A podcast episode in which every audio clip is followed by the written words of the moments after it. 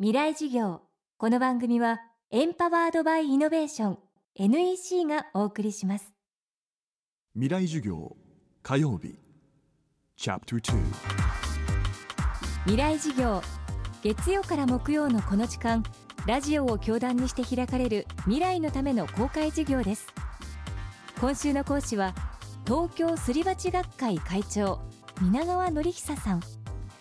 皆川さんは2003年に東京すり鉢学会を設立東京に点在するすり鉢に着目したフィールドワークを続けています。関東ローム層が長い年月をかけて作った凸凹地形の上に江戸時代そのまま町が作られたことで生まれたのがすり鉢それは例えば東京のどんなところに残っているのでしょうか。未来事業2時間目。テーマは釣り鉢は語る。歴史を語る。代表的なすり鉢地形で紹介するとするとあの四谷三丁目。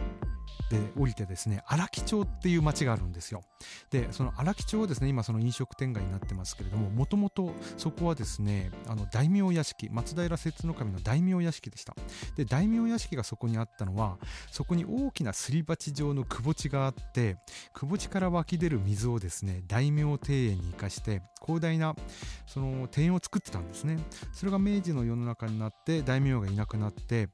えーとまあ、あの料理屋さんとか芝居小屋とかですねこう栄えるわけですけれどもそれがまあ昭和の時代になってくると今度は芸者さんとかですねいるようなその下流会花町って書いて花街っていうものですけれども、まあ、そういう独特の町にこう発展していくわけですね。で、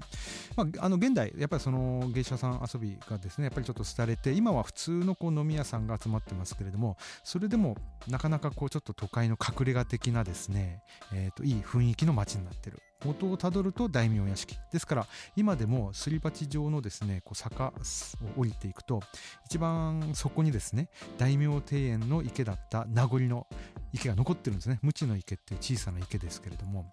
実はその天然の谷ですから普通は谷の出口があるんですよ。あそこはね出口がないんです。囲まれた4方向囲まれた正真正銘のすり鉢状の土地なんですよ。まあそれ我々実は一級すり鉢っていうふうにね言ってるんですけれども。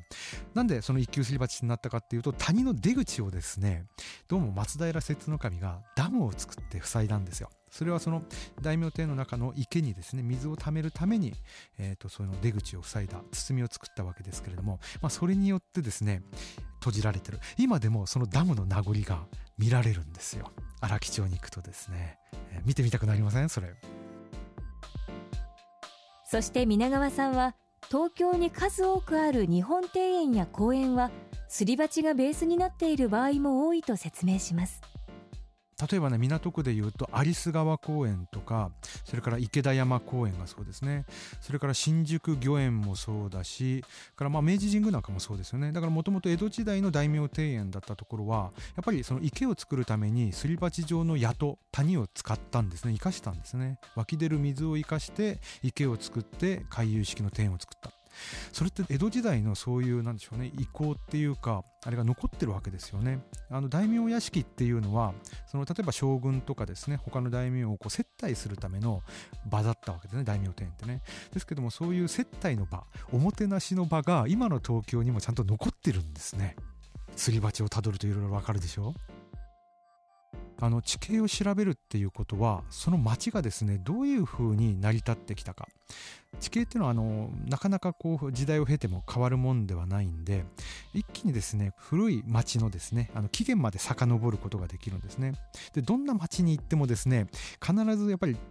地形をですね生かしながらあるいはその地形にですね、えー、触発されながら町が歴史を刻んできたっていうことが分かるんですね。でそれをきっかけにですね調べてみるとどんな町にも必ず面白いストーリーって言いますかね。あの町の歴史が見えてくる。まあ、それが一つのですね自分の街を愛するきっかけにもなるし、まあ、そこから、えー、街の魅力の再発見再発掘をしてですね、えー、街づくりに生かしていくっていうのはあると思います。今あのどんな街でもですね割と少しちょっと地形に着目して、えー、歴史を振り返ってみようよっていうようなあの動きが感じられますよね。未来事業。明日も東京すり鉢学会会長。皆川典久さんの講義をお送りします。なぜ宇宙を目指すのか。ある宇宙飛行士は言った。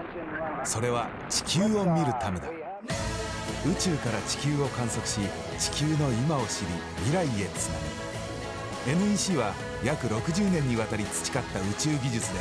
地球の未来を支えます。NEC